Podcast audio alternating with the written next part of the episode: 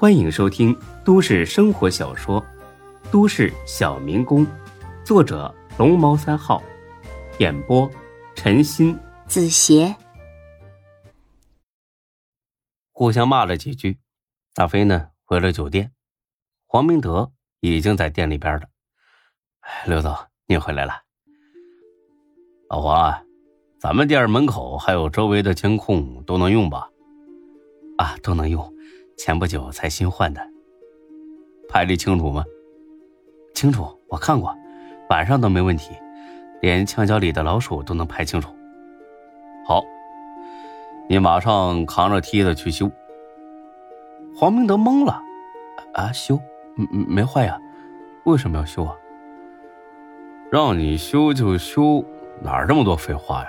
还有啊，路过的人要是问起来，就说线路出问题了。最快也得明天早上才能修好。这回他更懵了。刘总，您这是？赶紧修啊！别真拆啊！装模作样的，慢慢摆弄着就行。其余的别问。哎，好，我这就安排人去修。别，你亲自去啊！而且不能把这事儿告诉任何人。就算咱们店里自个儿员工问起来，也得说啊，短路了。听着没？哦，好。黄明德一脸懵逼的扛着梯子去摆弄监控了。大飞呢，则上了四楼，在窗户边紧紧盯着店周围的几个路口。很快，两个骑着鬼火摩托车的青年围着店绕了几周后，在门口停了下来。之后呢，跟黄明德说了几句话，然后就离开了。大飞呵呵一笑，呵呵。小逼崽子跟我斗啊！这都是老子玩剩下的，我看你到时候怎么哭！一个多小时，黄明德打过电话来：“哎，刘总，行了吗？不行，你下来歇会儿啊，继续修，直到晚上天黑为止。”哎，这好吧。很快，天色渐渐暗了下来，黄明德呢又打来电话。哎，刘总，呃，现在可以撤了吧？有人问你在干什么了吗？有，可多了，我都按照您嘱咐的说的。那行，呃，现在从梯子上下来，装模作样的收拾工具啊，肯定还会有人问你，你别说漏了嘴喽。等这人问完之后，你就可以回来了啊。呃呃，好。十几分钟之后，黄明德回来了。哎，刘总，真是神了啊！刚才收拾工具的时候，果然有人过来问我，问监控修没修好，是不是？啊，对对对，你咋说的？呃，照您吩咐的，我就说不知道哪一段线路出了问题，啊，天黑了看不到了，最快呢也得明天上午。呃，还问你啥了吗？还问我是不是所有监控都坏了？我说是。好，好极了。呃，刘总。您方便告诉我这是在干什么吗？大飞呵呵一笑，递给他一根烟。龙腾花店老板今晚会过来砸店啊？为什么呀？因为我去骂他了，这小逼崽子不服气，肯定要来报复我。他妈的，敢跟我来这一套，哼！也不打听打听老子是干什么的。呃呃，刘总。您之前是干什么的？哼，你猜猜，我当鸭的。啊，这这这，我操！我逗你呢，你还真信呐？啊，那咱们快报警吧。现在无凭无据，报警有什么用啊？再说了啊，能自己解决的事儿，我从来不麻烦警察叔叔。听我的啊，老老实实等着，等他来砸咱们店。重新装修可来不及了，会会影响婚宴的。你放心啊，我看这小子也就是个小瘪三儿，没杀人放火的胆子，顶多就是砸几块玻璃或者喷几句骂人的话，很快就能修好啊，不耽误事儿。您确定不报警？我确定。你跟今晚值夜班的保安说，今天辛苦了啊，今晚呢给他们备点酒，喝点放松一下。给这个小王八羔子一个机会，让他们好好做一把死啊！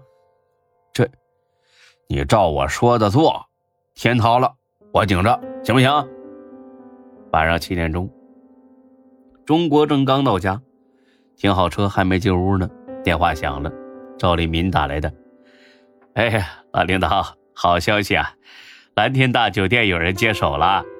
钟国正正有些不满的轻哼了一声：“你可是一县之主啊，现在才知道这事儿吗？是不是有点太后知后觉了？黄花菜都凉透了。”我是你的老领导，你对我的事儿就这么不上心，那还能指望你会对普通老百姓的事儿上心吗？八成指望不上了。我已经知道了。听着钟国正有些冰冷的声音，赵立民意识到自己这消息已经没什么价值了。啊，您您早就知道了？嗯，谁嘴这么快呀？你是想谢谢他呢，还是打算怪罪他抢在你之前告诉我了？哎呀，老领导，你想多了，我没这意思。我是真的刚才收到消息，马上就给您打电话了。你也知道，县里边的事儿啊，实在是太多了，我是一刻都闲不下来。嗯，那就早点回家休息啊，休息好了，好好工作。听着钟国正要有挂电话的意思，赵立明更急了。报信肯定是报晚了，没得挽救了。但是自己可以再表一下忠心。老领导，您放心，我明天亲自跟这家酒店的新老板见个面，把该叮嘱他的好好嘱咐一下，绝对保障小雪的婚礼顺利举行。我告诉过你，不要以权压人，酒店怎么经营，人家自己说了算。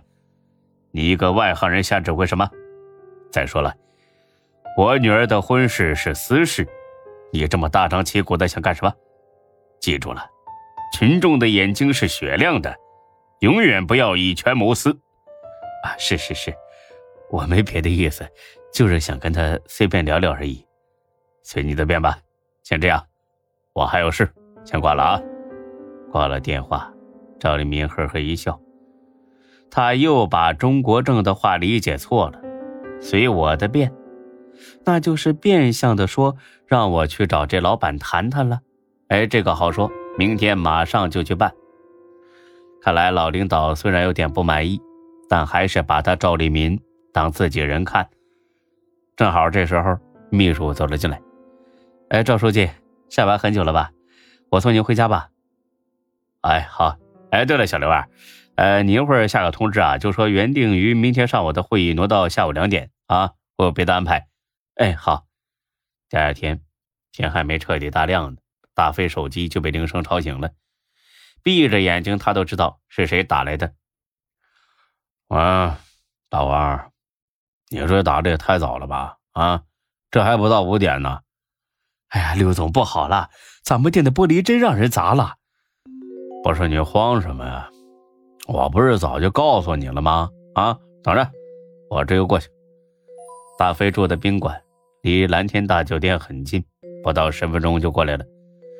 等在门口的黄明德和两个保安立马迎了过来。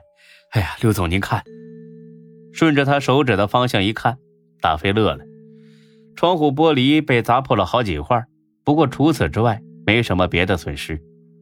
就这些？